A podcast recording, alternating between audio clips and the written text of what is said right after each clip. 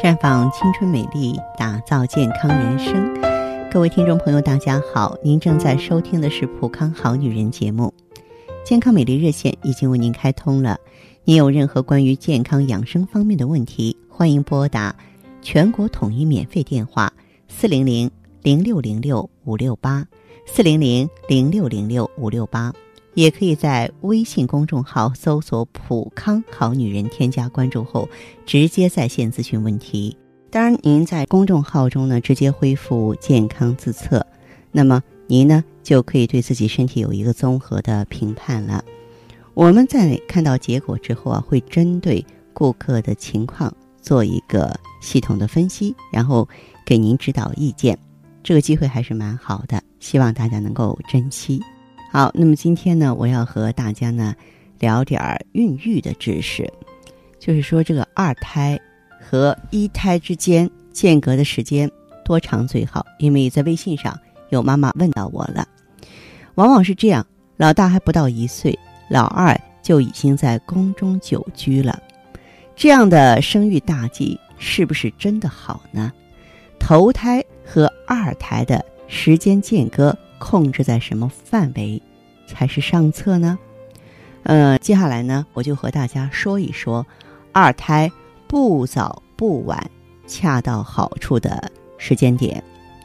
那么，其实从专业角度来说，二胎的时间间隔如果太短，跟生的太晚一样，容易导致胎儿的先天畸形、早产、发育迟缓这种不良情况的发生。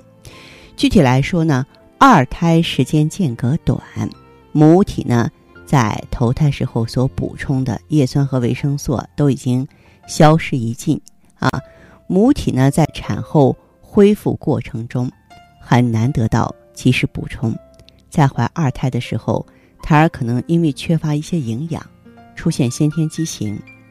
另外呢，老大刚刚出生没多久，初为人母的感觉还没找到。孕妈呢，在养生过程中很难妥善处理好孕期的各种症状，这对老二的生长发育来说也是极其不利的。如果孕期缺少必要的照顾，胎儿呢同样会出现早产、发育迟缓的情况。那么，或许呢，你觉得这样有点危言耸听。如果你对早生胎儿容易增加畸形风险有疑虑啊。咱们呢来看一组数据啊，就是根据呢权威杂志统计结果显示，二胎间隔时间如果不到六个月，胎儿早产、发育迟缓的风险会大大增加。